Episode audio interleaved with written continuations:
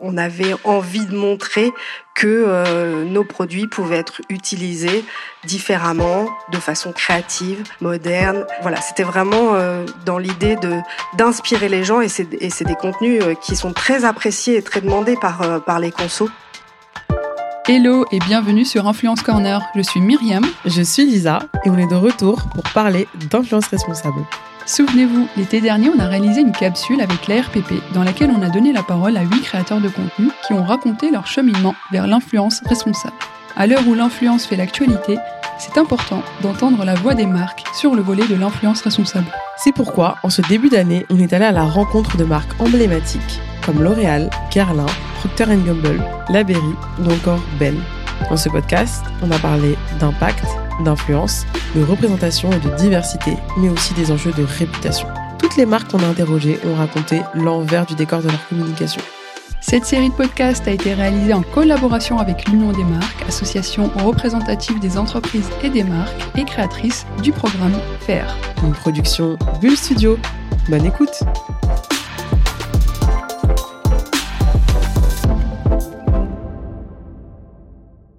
Bonjour Bérangère. Bonjour. Merci beaucoup de nous accueillir au sein des bureaux de Laberry Fine Foods. Je suis avec Lisa. Bonjour Bérangère. Bonjour. On est là aujourd'hui pour parler d'influence responsable, entre autres, dans le cadre de la capsule euh, co-réalisée avec l'Union des marques. Est-ce qu'on peut euh, commencer déjà par une présentation, nous raconter euh, ton histoire, s'il te plaît? Oui, bien sûr. donc, je suis Bérangère Dana. Je suis, on va dire, un pur produit de la communication. Aussi loin que je me rappelle, j'ai toujours eu envie de faire ce métier. Et donc, euh, je suis euh, naturellement passée par euh, le monde des agences. J'ai commencé d'abord chez Publicis, j'ai enchaîné ensuite chez BBDO où je suis restée plus de 15 ans. Et ça a été de très belles années. j'ai vraiment beaucoup appris sur, sur ce métier que j'adore. J'ai eu l'occasion de travailler sur des sujets divers et variés comme l'hygiène beauté, euh, la mode, euh, la high-tech, etc. Donc euh, voilà, des, des, années enrichissantes. Et bien sûr, j'ai travaillé aussi sur l'agroalimentaire. Et il y a eu un moment en fait où j'avais envie de de, de, creuser un peu plus le sujet. C'est-à-dire que effectivement en agence on a euh, cette opportunité de, de toucher à de nombreux secteurs d'activité, mais euh, parfois euh, peut-être avec un peu la frustration de pas toujours connaître l'envers du décor et de savoir ce qui se passe derrière. Et donc c'est comme ça que, que finalement j'ai eu envie de, de passer de l'autre côté, comme on dit quand on est en agence, de passer chez l'annonceur. Et c'est comme ça que je suis arrivée chez, chez la Berry en 2017, tout début 2017 où euh, j'ai intégré le service communication en tant que responsable de communication au démarrage et puis euh, petit à petit euh, aujourd'hui en charge de la communication des marques pour l'ensemble du groupe Laberry Fine Foods. Bérangère, est-ce que tu peux nous parler de ton poste avec plus de détails et également de la composition de ton équipe, ce que tu fais au quotidien chez la Berry Fine Food?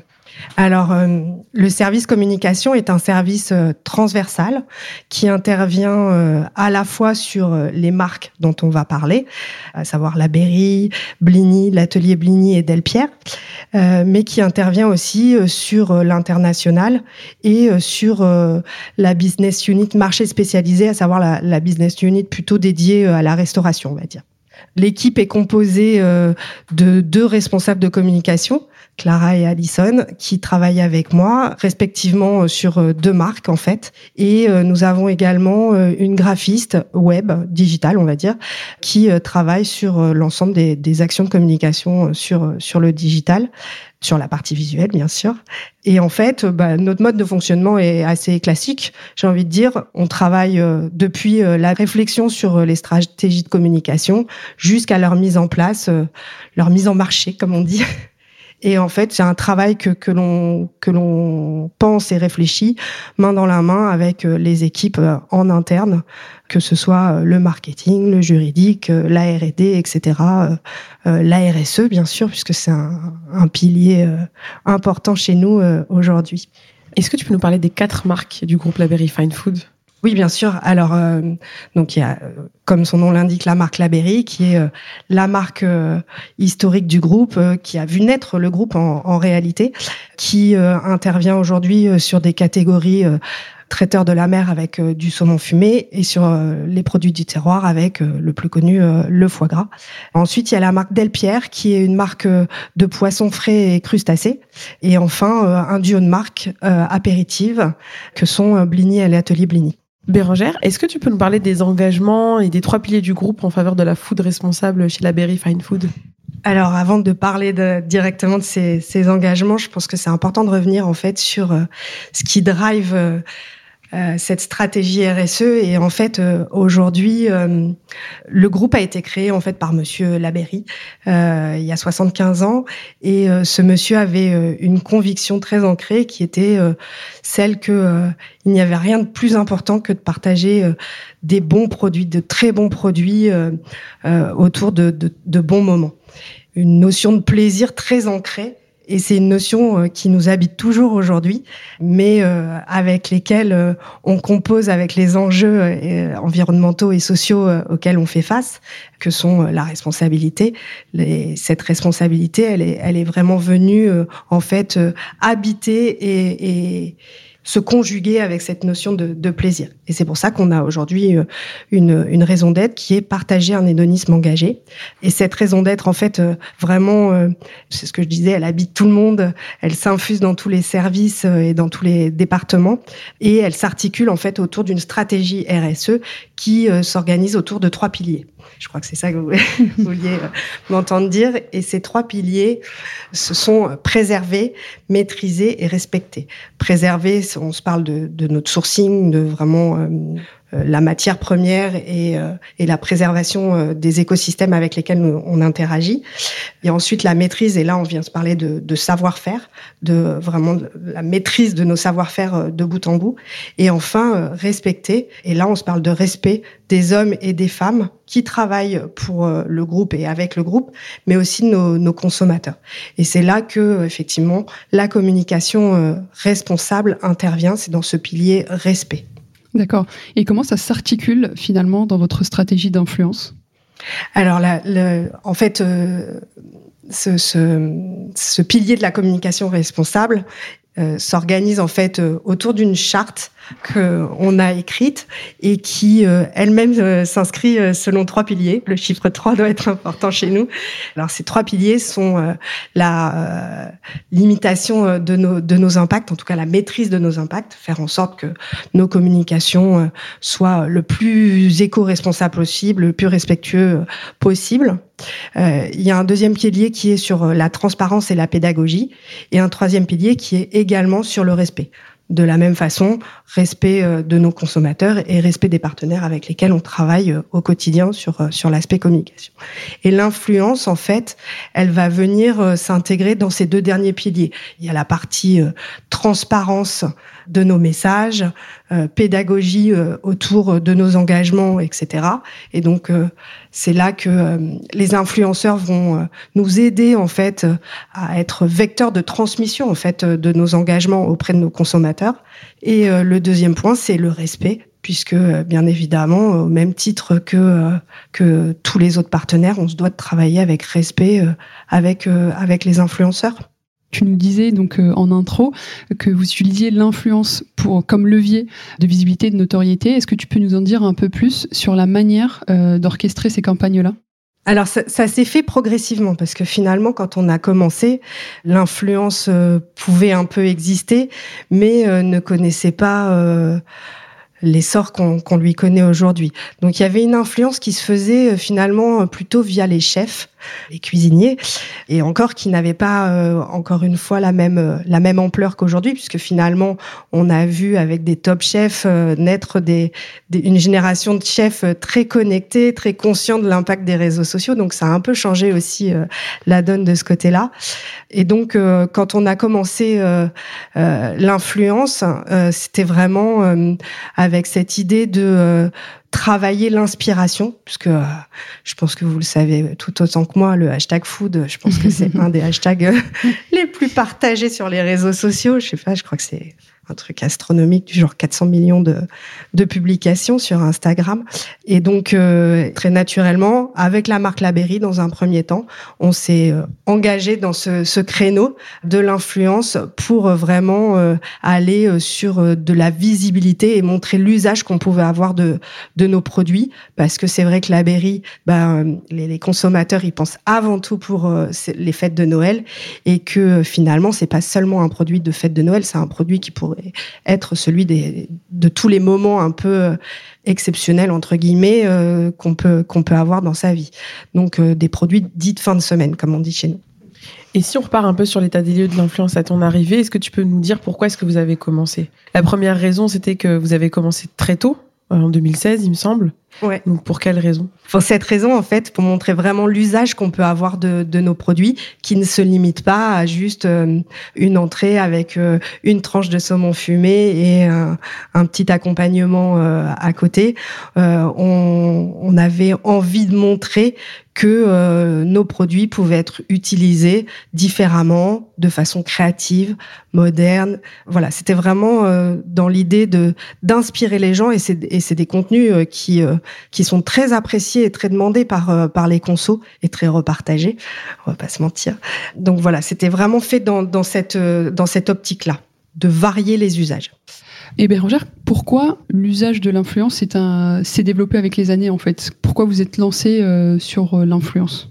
Alors, on s'est lancé euh, pour les raisons euh, évoquées sur euh, pour montrer cette cette variété d'usages que l'on peut avoir de, de nos produits et aussi aujourd'hui, c'est vrai que l'influence, on s'en sert aussi de plus en plus pour venir nourrir ce pilier de de responsabilité.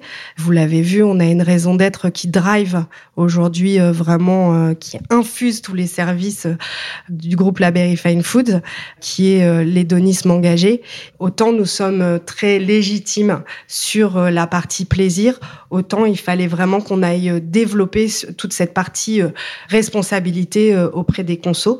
Et c'est vrai que à ce titre-là, on a travaillé avec les influenceurs en nourrissant avec eux une relation de confiance vraiment et, en les faisant entrer dans nos ateliers, en leur montrant les bah, l'arrière boutique, comment ça se passe, comment est-ce qu'on fume un saumon fumé, quel est le process, etc.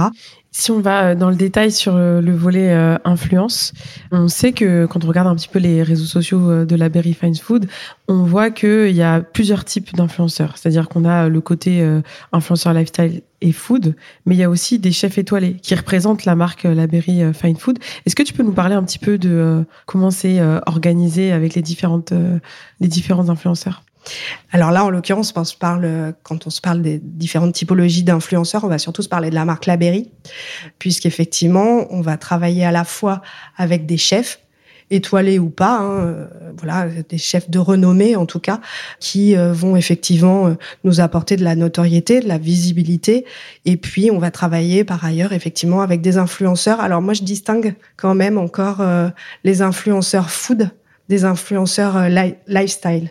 Euh, on a quand même des influenceurs foot qui ont une vraie euh, expertise expertise effectivement sur sur cette partie-là je pense notamment je sais pas à Hervé Cuisine qui est un des premiers avec lequel mm. on a travaillé et qui connaît un succès aujourd'hui incroyable mais effectivement on travaille aussi de temps à autre maintenant avec des influenceurs dits lifestyle oui, on retrouve cette notion de plaisir justement en consommant les produits Laberry. Euh, Laberry ou euh, l'atelier Blini, euh, voilà, typiquement My Better Self, c'est vrai qu'on va la chercher sur sur des sujets comme ça, plaisir à fond, où elle va venir nous expliquer comment c'est quoi la meilleure recette à base de tartinables mhm. pour elle. D'accord. Et quels sont les formats aussi que vous privilégiez? Parce qu'on sait que par exemple sur Instagram, c'est beaucoup, euh, en tout cas dans la food, c'était historiquement beaucoup la photo, mais aujourd'hui les formats sont tellement diversifiés qu'on peut aller euh, vraiment créer des contenus très créatifs. Qu'est-ce que vous allez rechercher comme format à travers les créateurs de contenu que vous pouvez activer? Alors la photo a toujours fait partie historiquement euh, de nos assets. C'est vrai que on est sur des marques premium, donc on a des contenus assez léchés sur lesquels on est exigeant dans, dans le rendu. Donc la photo à ce titre-là trouve complètement encore sa place. Maintenant, effectivement, l'algorithme nous dicte d'aller vers de la vidéo et c'est des choses qu'on développe de plus en plus. Donc on est sur du contenu vidéo, des reels. Voilà, on s'adapte aussi. C'est un travail en fait qu'on mène aussi conjointement avec les influenceurs en fonction de eux, euh, leur communauté, les, les, les assets qu'ils aiment développer, sur lesquels ils se sentent à l'aise. Euh, voilà, c'est des choses qu'on rien n'est systématisé. C'est vraiment des choses qu'on qu'on fait euh, en bonne intelligence avec eux.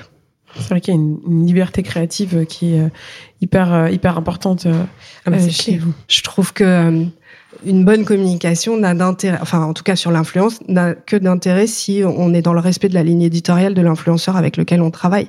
Si c'est pour euh, leur dicter euh, exactement euh, ce qu'on ce qu'on veut faire, on n'aurait finalement pas besoin d'eux.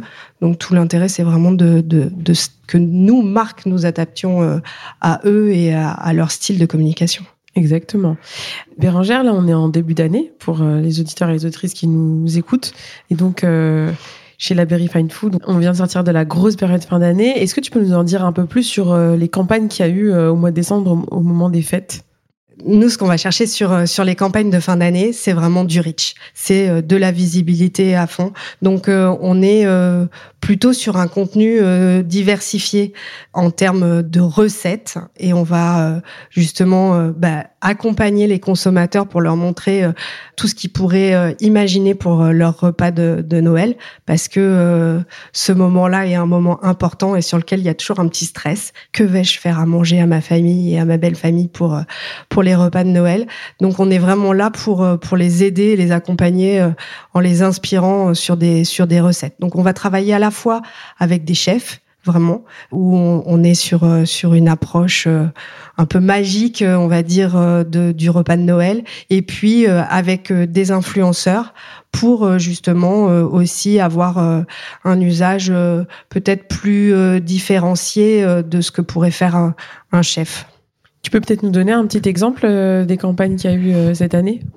Cette année, on était euh, sur la Berry, on était euh, sur euh, le chalet Maison Foodie. Pourquoi Maison Foodie Parce que c'est le nom du programme relationnel sur lequel les marques du groupe sont inscrites.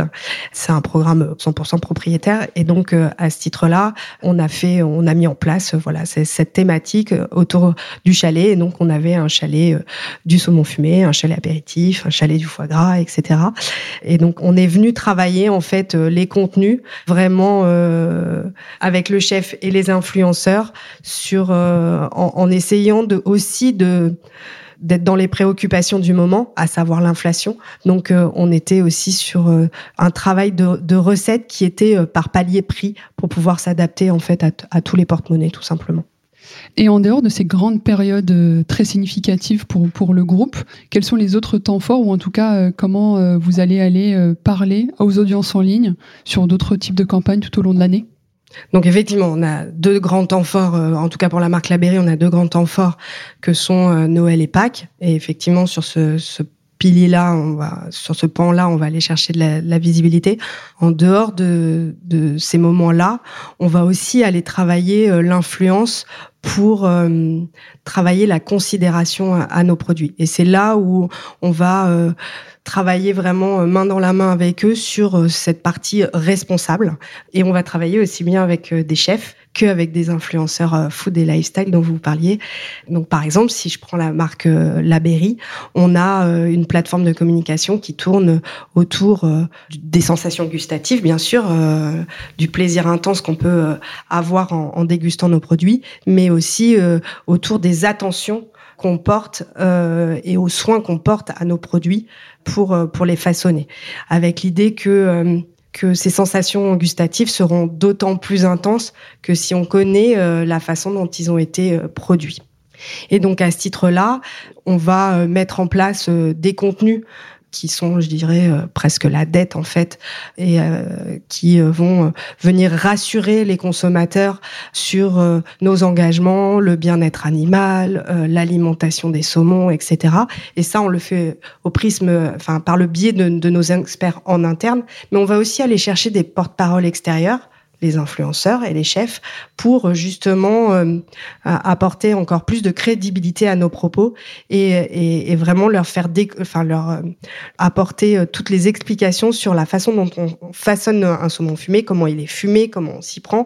Et donc c'est vraiment des on les fait rencontrer en fait nos experts en interne donc typiquement euh, euh, Orieux avec lequel on travaille, euh, qui est notre chef ambassadeur, ou euh, les paris de Laura, Laura à qui on a fait rencontrer notre fumeur en interne pour lui qui lui explique comment ça se passe le fumage, avec quoi c'est fait, combien de temps ça prend, etc., etc.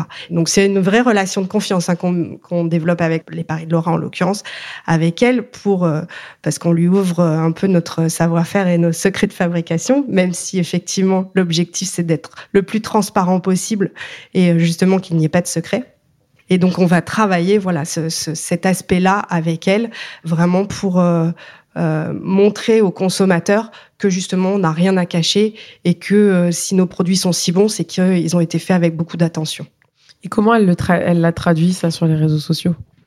Alors, c'était vraiment euh, bah, du contenu euh, vidéo qu'on a qu'on a travaillé euh, avec elle sur place, où c'était pas du live cooking, mais c'était du live fumage. Elle a vraiment montré ouais, les coulisses de chez La Berry pour pour expliquer la journée qu'elle avait vécue et comment comment ça s'était passé. Et, et derrière, effectivement euh, il y a toujours une création de contenu euh, recette euh, qui a été faite avec le saumon fumé qu'elle a fumé elle-même en fait. On lui a proposé de, de, vivre cette expérience jusqu'au bout en, en, fumant son propre saumon. Mais c'est hyper immersif. Hein. C'était complètement ça. Est-ce que tu peux nous parler peut-être de la marque Delpierre? Oui, Delpierre, c'est une marque euh, très engagée. Chez nous, on l'appelle le poissonnier responsable. Euh, et c'est vraiment une marque qui s'engage euh, en faveur de l'océan pour la préservation des, des, océans. Et à ce même titre, effectivement, on a emmené des influenceuses à Saint-Malo, aux côtés de l'association avec lequel on est, on est engagé, à qui on reverse 1% de, de, nos bénéfices, qui s'appelle Planète Mer et qui, qui s'engage pour la préservation de, l'écosystème marin et de la biodiversité. Sur Delpierre, c'est une cible très familiale finalement. Et donc, euh, il y, a une, valeur de transmission. Et on dit souvent euh, ici qu'on est 100% euh, responsable de, la, de 50% de la relation. Et c'est un peu ça. Parce que l'idée, c'était vraiment de, de transmettre ce message que l'océan les plages sur lesquelles on vient poser notre serviette et où on fait pas toujours très attention à l'algue ou au petit rocher ou au petit coquillage, ben, ces plages, elles doivent, se doivent d'être euh, d'être protégées et préservées. Et c'est ça qu'on a voulu euh, travailler en fait avec ces influenceuses. On a voulu montrer que Delpierre s'engageait aux côtés de Planète Mer pour préserver les océans. Et là, les influenceuses, pareil, c'est vecteur de de relais en fait. C'est un passage de relais pour qu'elles puissent porter aussi elles la voix auprès de de leur famille, bien sûr, mais aussi de leur communauté euh, sur euh, cette préservation. On, sent une vraie, un vrai intérêt euh, d'éduquer aussi les, audiences sur bah, les engagements comme la préservation de l'écosystème marin, et, etc. Comment a été reçu justement ces créations de contenu par les influenceurs, par leur audience? Est-ce que vous avez pu avoir des retours qui montrent le côté positif de cette initiative? Alors complètement. Déjà, c'est toujours important pour nous de, de montrer euh, tout, tout, ce qu'on peut faire et qui est pas toujours euh, nous on baigne dedans toute la journée mais finalement c'est, pas toujours connu euh, de en tout cas pas suffisamment à notre goût de, de nos consommateurs donc c'est, des des journées et des immersions comme vous disiez qui sont hyper appréciées des influenceuses parce que bah, elles voient tous les efforts et tout ce qu'on peut faire pour que ça aille dans, le bon sens et donc c'est forcément quand c'est des contenus appréciés par les influenceurs, c'est des contenus appréciés par euh, les consommateurs parce que euh, bah, toute la euh, tout l'enthousiasme qu'elles ont pu montrer pendant ces journées se ressent dans leur contenu et les consommateurs le reçoivent de la même façon. Donc c'est des contenus sur lesquels on va pas tellement appuyer finalement sur euh, la portée, même mhm. si évidemment euh, on a envie que ça soit vu par le plus grand nombre. Mais c'est surtout euh, des contenus sur lesquels on cherche de l'engagement. Et généralement, c'est c'est le fait de travailler avec des influenceurs déjà améliore considérablement l'engagement, mais sur des contenus à valeur ajoutée comme cela, ça décuple vraiment euh, nos, le taux d'engagement et c'est ça qu'on cherche. Oui. Et comment a été reçue justement cette création de contenu en interne euh, au sein de la marque? Parce que justement, j'imagine que quand c'est pas centré forcément produit, ça peut faire peur. Comment vous avez réussi à convaincre? Non, pas du tout. Au contraire, c'est une très grande fierté. Les gens ici, chez la Berry Fine Food, sont hyper passionnés. Que ce soit euh, le marketing, la R&D ou même euh, les gens euh, en atelier. Le fumeur, par exemple, du saumon de la Berry, il est tellement fier qu'on vienne euh, montrer tout, tout son travail, comment ça se passe pour lui, etc. Non, ils sont vraiment, c'est une grande fierté. Alors, après, il n'y a pas d'inconnu. On travaille le contenu et, tous les messages qu'on délivre, on le travaille euh, main dans la main avec les services, avec le marketing, etc. Donc, il n'y a pas de peur en fait, euh, parce que euh, déjà, on n'invente rien, on n'embellit rien, on délivre que que la réalité. Donc, non, non, au contraire, ils sont très partie prenante. Et d'ailleurs, sur l'opération Delpierre, le, le marketing était présent et est intervenu et a expliqué aussi euh, au-delà de la préservation des océans, tout ce qui est fait euh, côté euh, Delpierre pour la réduction des emballages, etc. Bérangère, c'est hyper intéressant tout ce que tu nous as raconté. On voit qu'il y a vraiment une double communication et une double stratégie d'influence sur la partie produit et sur la partie vraiment engagement. Si on prend de la hauteur sur les deux, quels résultats tu as pu observer sur ce mix de communication Alors, en fait, notamment sur la Berry, on a mené une étude qui a montré que euh, finalement, euh, ça avait vraiment un, impact euh, très positif, ce, type de communication. Le les travails avec le chef, c'est vraiment j'ai envie de dire euh, la crédibilité, crédibilité pardon, 100%. Euh, et puis euh, ça permet de faire le pont entre responsabilité et goût, et c'est ce qui fait un peu la spécificité de la Berry. Donc ça a vraiment été un travail qui a permis chez nos consommatrices bah, de les conquérir un peu plus, parce qu'on a des consommatrices qui sont euh, très fidèles euh, à la marque La Berry, et, et sur celles qui ne consommaient pas, euh, finalement, de, de faire rentrer La Berry dans le champ des, des possibles pour, pour elles. Donc c'est surtout un travail, en fait, un, un impact quali, j'ai envie de dire. À la fois, ça nous permet d'humaniser la marque, d'apporter de, la proximité, et, et, en même temps, ça permet de, de, de la moderniser, en fait. Parce que La Berry, c'est une marque qui a 75 ans. Et donc, euh, voilà, on a besoin de rester euh, toujours euh, dans le prisme des, des, des consos avec leurs attentes actuelles. Donc, c'est vraiment un travail super bénéfique pour nous d'un point de vue qualitatif. Bérangère, donc cet épisode est, et comme je le disais en début d'épisode, est co-réalisé en partenariat avec l'Union des marques. la Berry Fine Foods fait partie du programme FAIR de l'Union des marques. Est-ce que tu peux nous faire un premier retour sur à la fois vos contributions et ce que vous y trouvez aussi? Alors, le programme FAIR, on l'a intégré euh, courant 2021 avec euh, bah, en fait euh, toujours avec ce même objectif de venir nourrir ce pilier responsabilité de notre raison d'être voilà, on est responsable sur le sourcing, sur nos savoir-faire, et on se devait euh, d'être responsable sur euh, tous les aspects euh, de la communication. Et c'est vraiment dans cette idée-là de faire encore mieux ce qu'on faisait, et puis aussi peut-être d'institutionnaliser ce qu'on ce qu'on faisait en matière de communication, parce qu'on s'est aperçu qu'on faisait beaucoup de choses de façon tout à fait respectueuse, mais que rien n'était formel dans ce qu'on faisait. Donc voilà, on le faisait pour des raisons de bon sens en fait. Mais voilà, ça nous a permis euh, vraiment de d'ancrer euh, cette responsabilité dans notre communication et de le diffuser à tous ceux qui euh, en interne pouvaient intervenir sur des actions de, de communication. Donc ce que ça nous a apporté, c'est vraiment un cadre voilà, pour euh, vraiment définir euh, là où on voulait euh, être mieux disant sur la communication. Et puis, ça nous apporte aussi une richesse dans l'échange, partage d'expériences. Nous, la Berry Fine Food, on reste certes un groupe, mais un groupe encore à taille humaine, j'ai envie de dire. Donc, on a aussi, on avait aussi à apprendre des très grands groupes sur lesquels qui étaient sans doute déjà très avancés en matière de communication responsable. Donc voilà, c'était aussi un échange et une richesse de partage. Et est-ce qu'il y a d'autres actions de d'influence responsable qui sont faites par euh, le groupe euh, Library Fine Food? Je pense notamment, par exemple, au certificat d'influence responsable de la RPP. Mm-hmm. Est-ce que vous en êtes partenaire euh, chez la Est-ce que vous travaillez avec des influenceurs qui ont passé le certificat? Jusqu'à présent, pour être très honnête, on travaillait avec les influenceurs sur lesquels on était très... Alors nous, on a toujours été très vigilants au gaspillage. On est sur du, des produits alimentaires tentation est grande d'envoyer 150 euh, pots euh, de tarama.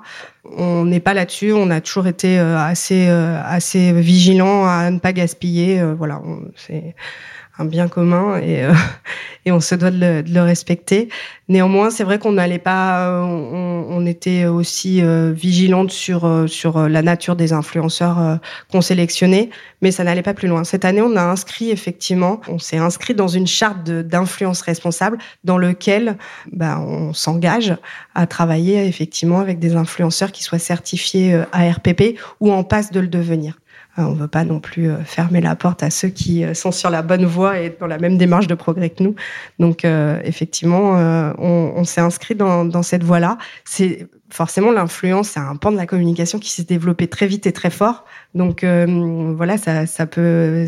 Parfois, on est un peu dépassé par euh, par euh, les actions et, et donc on, on, se doit tous, influenceurs et annonceurs, de se professionnaliser sur le sur le sujet. Donc c'est important aujourd'hui que bah, que nous annonceurs on fasse ce premier pas et c'est pour ça qu'on a écrit cette cette charte d'influence responsable sur lequel je dis on s'engage à avoir des influenceurs certifiés responsables euh, à RPP pardon mais pas mais pas seulement où on, s'engage aussi à être dans le respect de l'influenceur de sa ligne éditoriale de lui donner toutes les conditions pour travailler correctement et de, de, de bien faire son métier et euh, j'aurais aussi une question euh, vis-à-vis, par exemple, à l'influence responsable. Quels sont les challenges qui restent encore à relever, qui te restent peut-être à relever en tant que professionnel de ce secteur-là?